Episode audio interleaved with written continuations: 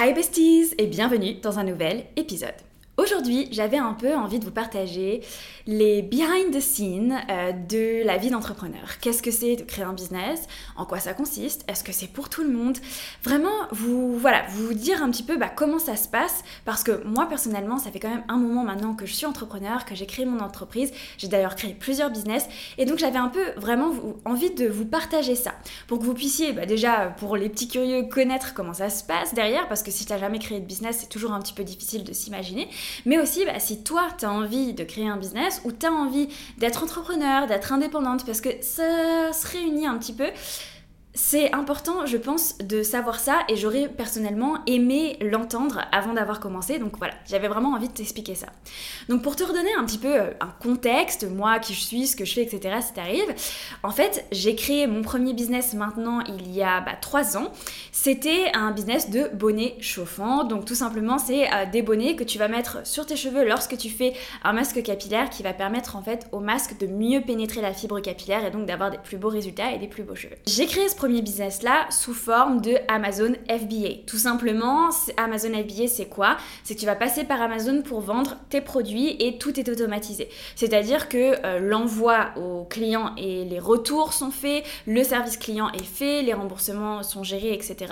Et en plus, bah, tu as directement une clientèle parce que tout simplement Amazon a directement une clientèle et donc toi tu vas tout simplement bénéficier euh, des clients Amazon qui vont aller sur la plateforme Amazon pour chercher tel et tel produit. Donc, euh, ça, ça a été mon premier business et j'ai commencé par là et ça m'a vraiment lancé dans l'entrepreneuriat.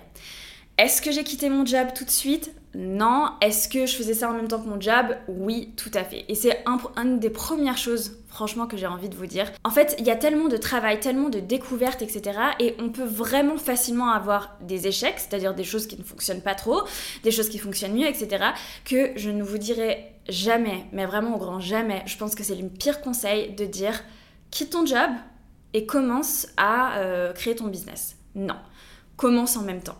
Ta sécurité financière, elle est beaucoup plus importante parce que si tu n'as pas une certaine sécurité financière, tout simplement, euh, tu vas pas pouvoir continuer à créer ton business parce que lorsque l'on crée un business, ça coûte de l'argent. Donc, c'est très important de pas de s'enlever ce mythe là de la tête de se dire voilà euh, je vais tout quitter et je vais tout reconstruire parce que construire ça prend du temps. Moi personnellement pour vous donner un voilà un ordre d'idée avant que je commence à gagner de l'argent avec mon business Amazon et ma marque du coup euh, j'ai commencé à travailler dessus genre en juillet non ouais en juin 2020 le temps que les produits soient créés, envoyés aux entrepôts, etc. Et euh, bon, en plus c'était le Covid, donc il y avait vraiment des délais. Euh, ma première vente était début mars. Voilà. Donc heureusement que je n'ai pas compté sur ça pour me faire un revenu tout de suite. Et donc c'est vraiment la première chose que j'avais un peu envie de vous partager, c'est que ça prend du temps. Ça prend du temps d'installer, ça prend du temps de faire des recherches euh, voilà, au niveau des produits, de faire des business plans, etc. Vraiment, ça prend du temps. Donc je sais, on a en France, on n'a pas forcément l'habitude de se dire je vais travailler, je vais me travailler, je vais me lever plus tôt pour travailler, ou je vais travailler tard le soir, ou je vais travailler les week-ends et les dimanches aussi. Mais si tu veux vraiment construire quelque chose, c'est quelque chose que tu vas devoir faire. Et même une fois parlons-en. Une fois que euh, tu as fini, enfin que tu as décidé par exemple de quitter ton job, moi c'était un licenciement économique, mais voilà, tu peux te dire ok, je suis totalement indépendante, je quitte mon job. Dans ces cas-là, tu peux aussi oublier le fait que il va y avoir, tu vas avoir tous tes week-ends, tu vas avoir toutes tes semaines, etc. Le fait d'être responsable et d'avoir son propre job et d'être entrepreneur, je te dis pas que tu dois tout le temps bosser comme une malade, ça c'est aussi un mythe, mais je te dis pas non plus que tu vas avoir tous tes dimanches et tes samedis et tes week-ends.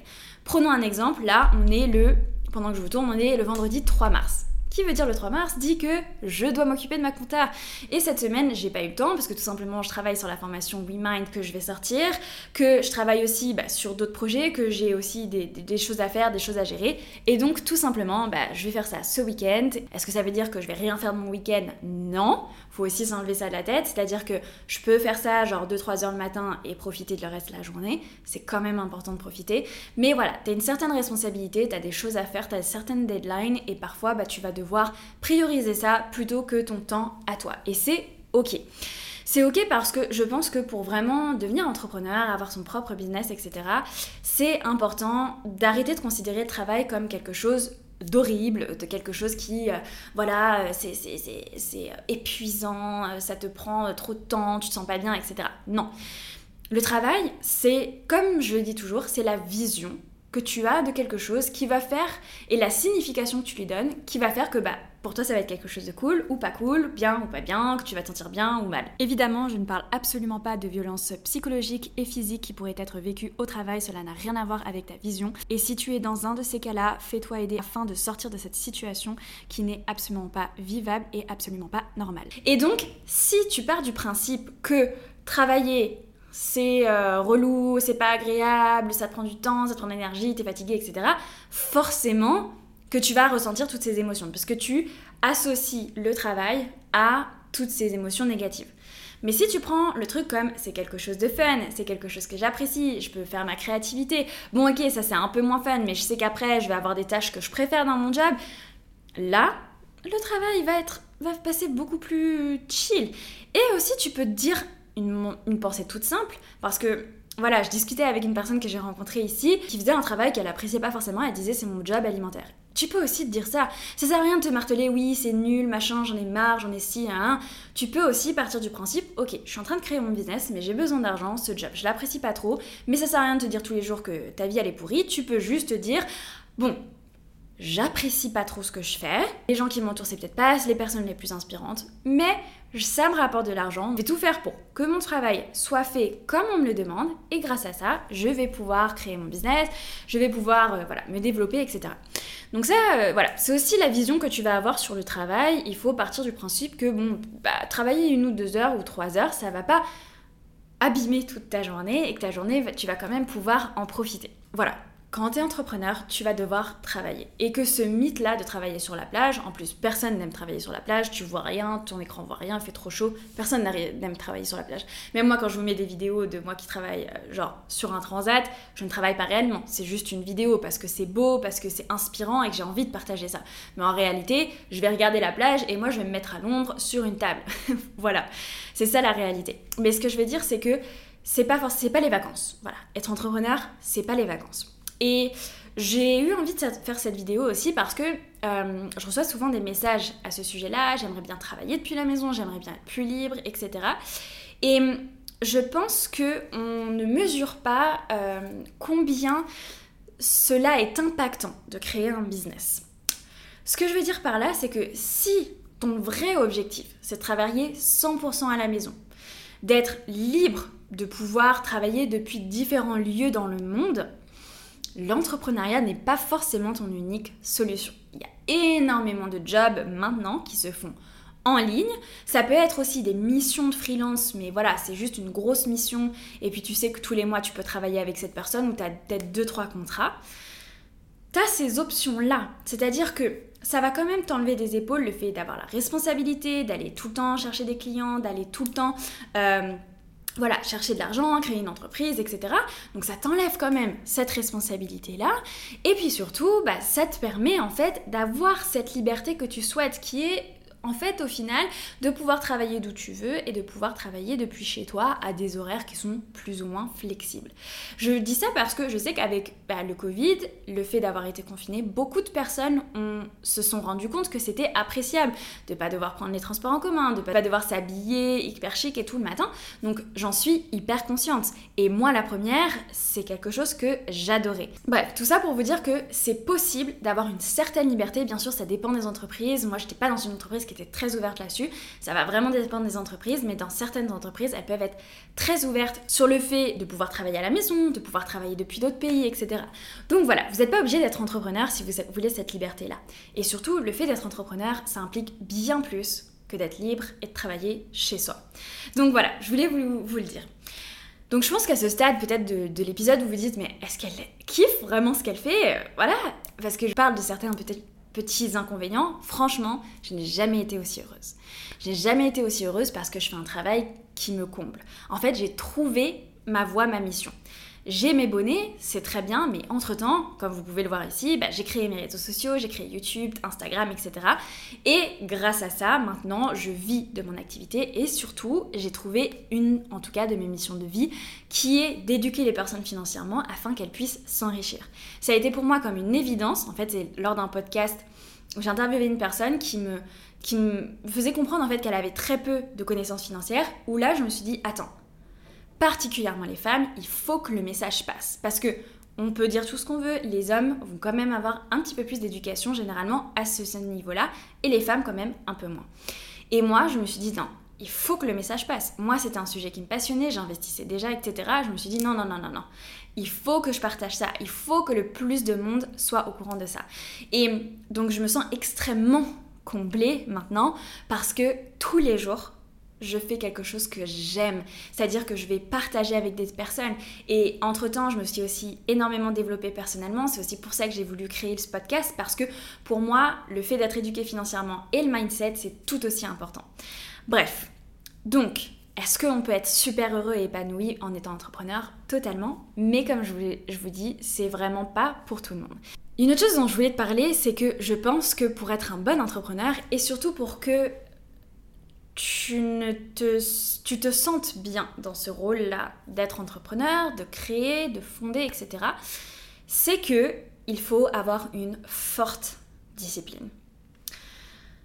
Je dis ça parce que souvent, on va me poser la question, mais comment tu fais pour travailler tant temps Mais comment tu fais pour travailler les week-ends Mais comment tu fais pour euh, pas trop sortir, etc. Alors déjà, je suis pas quelqu'un qui sort beaucoup de base, donc c'est assez facile ça. Mais c'est aussi que j'ai une forte discipline. Quand on me pose aussi la question comment tu fais pour aller au sport tous les jours, je ne me pose pas la question en fait. Tout simplement. Je me dis pas est-ce que j'ai envie, j'ai pas envie? Non, j'y vais parce que je dois le faire, parce que je sais que c'est bien pour mon corps, parce que je sais que je vais me sentir mieux. Et aussi, j'aime ça. L'entrepreneuriat, c'est pareil. Il faut pas trop se poser de questions. Il faut savoir ce que tu dois faire. Les tâches difficiles, il faut pas les mettre en fin de journée quand tu as un peu la flemme. Faut les mettre au début, faut s'attaquer. faut pas aller chercher les trucs genre en mode Ah tiens, je dois ouvrir un compte bancaire ou je dois trouver une assurance. C'est chill. Tout le monde euh, aime bien fouiller Internet, etc. Non tu dois, tu sais, tu sais que tu dois créer une nouvelle formation. Moi, par exemple, là, je suis en train de créer la formation WeMind tous les matins pendant 3 heures. Je suis là en train d'écrire, écrire, écrire, revoir, relire ce que j'ai déjà écrit, rajouter des exercices, perfectionner les exercices, créer le workbook. Et ça me demande énormément d'énergie. Et si je me posais la question, je pourrais me dire j'ai la flemme parce que ça demande énormément d'énergie et de travail. Mais non, je vais me dire je dois le faire. Déjà, c'est très important pour moi qu'elle sorte. Euh, je suis sûre qu'elle va être absolument géniale d'ailleurs. Mais c'est surtout que si moi je fais pas le travail, personne va le faire. Donc de un, je pourrais pas sortir mon produit, les personnes ne pourront pas en bénéficier et je tiens absolument à ce qu'elles en bénéficient. Mais aussi mon entreprise, elle va pas continuer d'évoluer si bah, je me bouge pas les fesses en fait. Et donc en étant entrepreneur, il faut savoir faire les choses qui sont plus difficiles et donc être discipliné. Et c'est vraiment une qualité. Et si c'est quelque chose qui est difficile pour toi, si c'est quelque chose où vraiment avoir cette rigueur, cette discipline, pas poser de questions, juste faire, vraiment l'entrepreneuriat c'est absolument pas pour toi et c'est ok. On arrête de dire Oh là là, mais cette personne, elle n'est pas disciplinée. Oh là là, quoi? Mais t'as pas envie d'être libre et de pouvoir travailler depuis Bali, etc. Non, genre tout le monde est différent, on s'en fiche que t'aies pas envie d'être entrepreneur, on s'en fiche que t'aies pas envie de créer un business, on s'en fiche, vraiment. Tu peux être un excellent employé et il y a plein de niveaux, comme je te dis, de responsabilité lorsqu'on est employé, etc. Plein de manières d'entreprendre peut-être à une petite échelle, d'avoir certains pouvoirs de décision, etc. Mais sans avoir tout sur tes épaules ou besoin de cette discipline et cette rigueur. Donc ça, c'est vraiment quelque chose par contre qui est pour moi une composante essentielle dans l'entrepreneuriat. Est-ce qu'il y aura des personnes qui font pas grand-chose, qui arrivent à vendre, qui arrivent à créer un business, etc. Oui, il y en aura toujours, mais honnêtement, honnêtement, ils sont assez rares. Maintenant, parlons argent.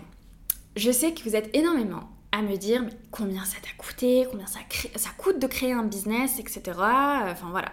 Est-ce qu'on peut créer un business sans argent? Je pense honnêtement qu'un business sans argent du tout, Genre, zéro. C'est difficile. C'est très très difficile. Et ça va vraiment dépendre dans quel secteur vous voulez évoluer. Si vous faites des services, forcément, il y aura beaucoup moins de frais que si vous faites un produit physique qu'il faut tout simplement acheter. Il faut acheter ce produit, il faut le faire produire, il faut acheter ça, il faut avancer les coûts et après récupérer de l'argent. Donc ça, ça va être la première chose. Pour vous donner une idée, moi, euh, lorsque j'ai créé mon business Amazon, et vraiment, si tu n'as pas d'argent, le business Amazon et le e-commerce en tout cas, on parle pas de dropshipping, de toute façon j'en ai jamais fait, mais voilà, et le e-commerce, ça coûte cher. Moi, pour vous donner une idée, déjà j'ai acheté une première formation qui m'a coûté 4000 euros, une des meilleures dépenses, et d'ailleurs je vous ai fait une vidéo à ce sujet si vous voulez la voir. Deuxième chose, j'ai dû investir au minimum 10 000 à 12 000 euros dans mon business sans rien avoir gagné au départ. Absolument rien. Absolument rien. Ok?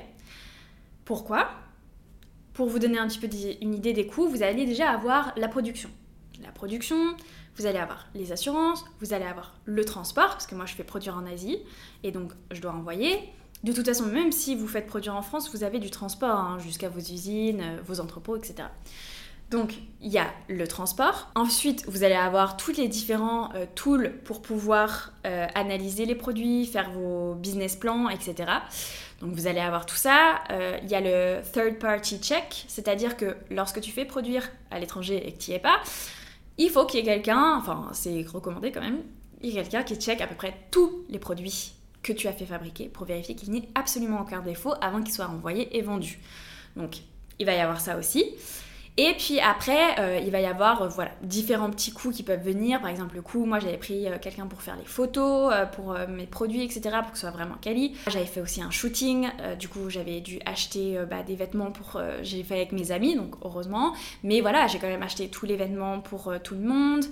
j'ai eu de la chance parce que voilà, j'ai pas eu à payer de photographe, mais ça coûte aussi très cher. Enfin bref. Donc, tout ça pour te dire que voilà, c'est minimum 10, 12 000 euros et euh, il faut les avoir. Et comment je les ai eus Tout simplement en épargnant mon argent euh, bah, au début où je travaille. Aussi simple que ça, il n'y a pas de miracle. On parle argent, voilà la vérité. C'est qu'il faut de l'argent pour créer un business. Et même pour créer un business en ligne, tout simplement, il faut payer les plateformes pour, euh, où vous, créez votre site. C'est genre 25, 50 euros par mois. Donc créer les plateformes. Même moi j'en ai une autre, là, coûte 100 euros par mois. il va y avoir euh, plein de... En fait, vous allez vous rendre compte qu'il va y avoir plein de petites choses qui vont s'additionner. Euh, moi, j'avais mon logiciel, j'ai mon logiciel de montage, c'est genre 50 euros par mois. En fait, voilà, et c'est quand même assez cher. Euh, mon truc pour envoyer, enfin le WeTransfer pour envoyer les fichiers, c'est bête, mais c'est genre peut-être 10 euros par mois. Enfin bref. Donc tout ça pour vous dire que même si vous faites quelque chose de service, il va y avoir, même si c'est un business de service, il va y avoir des frais au départ. Donc il faut être conscient de ça. Tu ne peux pas véritablement créer un business avec absolument zéro. Et moi je pense fondamentalement que c'est aussi bien d'investir parce que si tu veux vraiment que ton business il décolle, il avance, etc., bah, il faut investir dans ton business. Euh, tout simplement, j'ai dû, ici par exemple, tu veux faire des podcasts, il faut acheter un micro. Tu veux faire euh, YouTube, moi j'ai commencé avec un iPhone, bah, j'ai dû l'acheter l'iPhone, c'était pas non plus gratos.